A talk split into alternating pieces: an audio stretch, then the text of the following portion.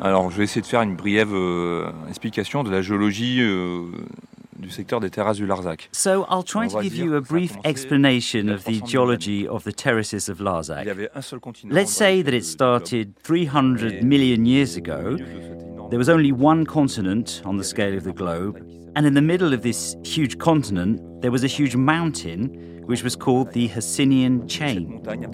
So you have to imagine something as wide as Africa, as big as the Himalayas, and this mountain from 300 million years ago started to collapse, to dismantle itself. In fact, the tectonic movements caused everything to collapse, so that in the north of this mountain, a large amount of residue from this decomposing body began to accumulate, which we call sediment. These were deposited over at least 50 million years.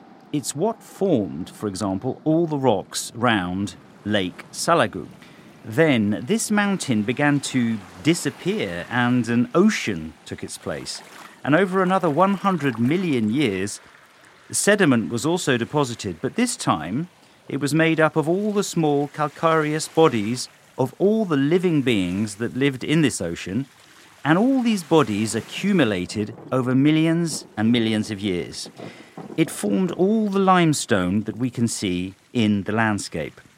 Then this sea also disappeared because all these limestone rocks that were formed ended up being pushed upward by other tectonic movements, and it is what gave the plateaus, which were cut out over millions of years by the various rivers, the Hérault and the Lergue in Lodève. These rivers cut out an immense plateau full of small plateaus, like the Larzac Plateau, they also cut out incisions that we call gorges, and thus we find ourselves with incisions almost everywhere. For more recent history concerning the terraces of Larzac, in the middle of all that, there are also volcanoes, which appeared here roughly 2 million years ago and which pierced this whole terrain and deposited lava flows here and there. After it was humans who carved out all the landscape to cultivate vines, to cultivate olive trees, to make grazing land for goats, sheep. And there you go, the history of the terraces of Larzac in a few minutes. Ce que je vous invite à faire maintenant, c'est de quitter la voiture et de prendre le chemin sur votre droite. What I invite you to do now is to leave the car and take the path on your right that will allow you to immerse yourself in this spectacular landscape. Vous êtes ici sur le site de la Lieue de Malavieille. qui You est un are site here at the site known as Lieu de Larzac. which is an exceptional geological site in the heart of the Terrasse of Larzac and also in the heart of the Permian era red soil in the Lodève basin called Ruf. The Ruffe constitutes one of many terroirs found in the diversity of this appellation. Why the word Ruffe? It comes from the Occitan word ruffus, which means red, and as you can see here, the stone is red. Ici, on voit et on boit rouge. Here we see and drink red. On est dans un ancien bassin au Permien. We are in an old Permian basin. The Permian era was 275 million years ago, so it can be a bit scary. The rock is quite old, and we find little of it in France. That is what is interesting for geologists because it allows us to study the environments from that time. This was a basin at the foot of a great relief of that time, 275 million years ago. All the sediment that came from this relief accumulated here at the bottom of a basin, where today we can still observe shapes that are very specific for us geologists. Ancient wave formations that at the time created these sedimentary figures on the ground. It's very important to be able to study them. It teaches us that at the time we were in a wet period with water and in other places. It teaches us that we were at the time in a wet period with water and in other places that we can observe if you walk through the site. There are mud figures that dried up, indicating a dry period. This brings us a lot of elements. Moreover, we are in a place where the iron was oxidized. It's what gives the red color to the rock, which occurred in a climate that was rather tropical, and as you can see, the plate tectonics played its role at the time of the Permian. This geological site allows us to dive into the past environment at the level of the equator at the foot of a relief that came to deposit its sediments at the bottom of the basin, where, during dry periods, small animals came to walk on the mud, giving us traces that are still observable today. On the left, we can observe an outcropping that shelters large slabs typical of the Lieude. This site where the traces of reptiles from that time are observable, the site that continues to attract scientists from all over the world, and which Jean Claude Bousquet speaks to us about with passion. Bien souvent, ces reptiles, les gens pensent que ce sont des dinosaures. Very often, people think that these reptiles are dinosaurs. But in fact, they were reptiles that appeared about 50 to 60 million years ago, uh, before the first dinosaurs. They were really very, very old reptiles that walked on the deposit that gave the ruffe.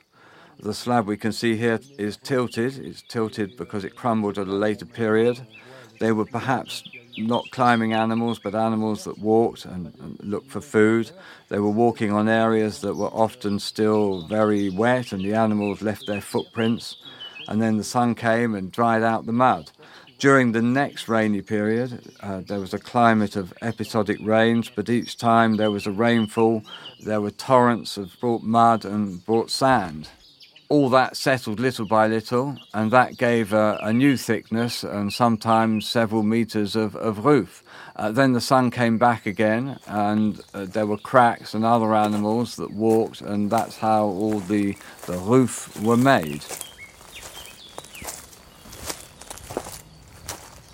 il y a 275 millions d'années, vous étiez là, les pieds dans l'eau. 275 million years ago, you would have your feet in the water, sometimes in the mud during drier periods.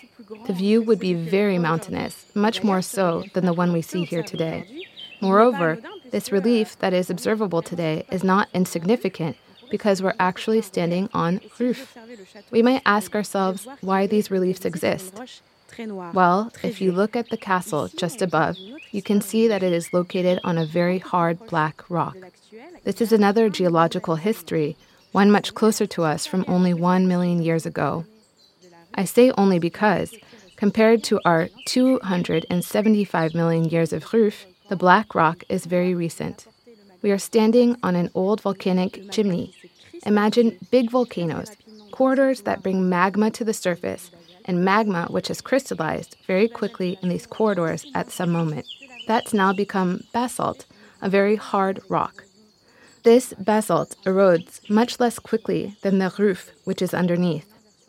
The erosion came to dig away at all the rocks, but leaving this basalt a little more intact and creating this relief. It is what we like to call relief inversion.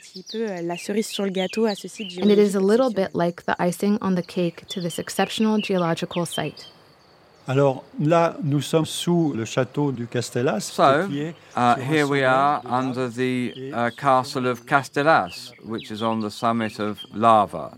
This summit of lava gives what is, geologically speaking, called a, a neck, and that's a kind of cylinder of lava which has cooled down and was in the volcanic chimney. The volcano itself was much higher and often formed by rather fine projections. It has eroded and disappeared.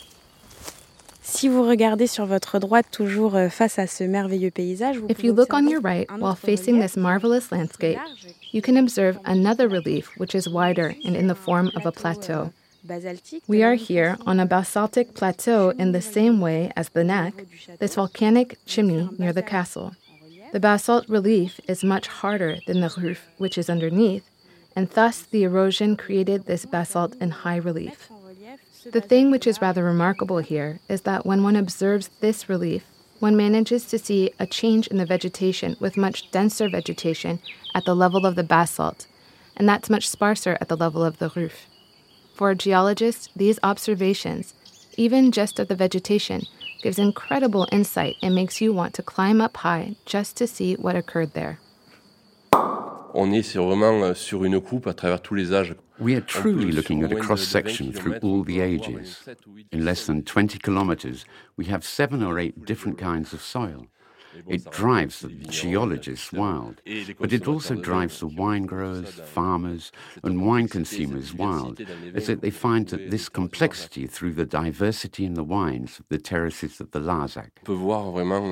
On peut voir vraiment From the harvest to the blending, we can see the effects of the terroir. On the ruffe, there is a ruffe with basalt, giving a mentholated side to the blend. A grenache, for example, from the ruffe further down, which are really 100% with a bit of schist perhaps, would be more of a traditional grenache, with notes of cherry and kirsch and things like that.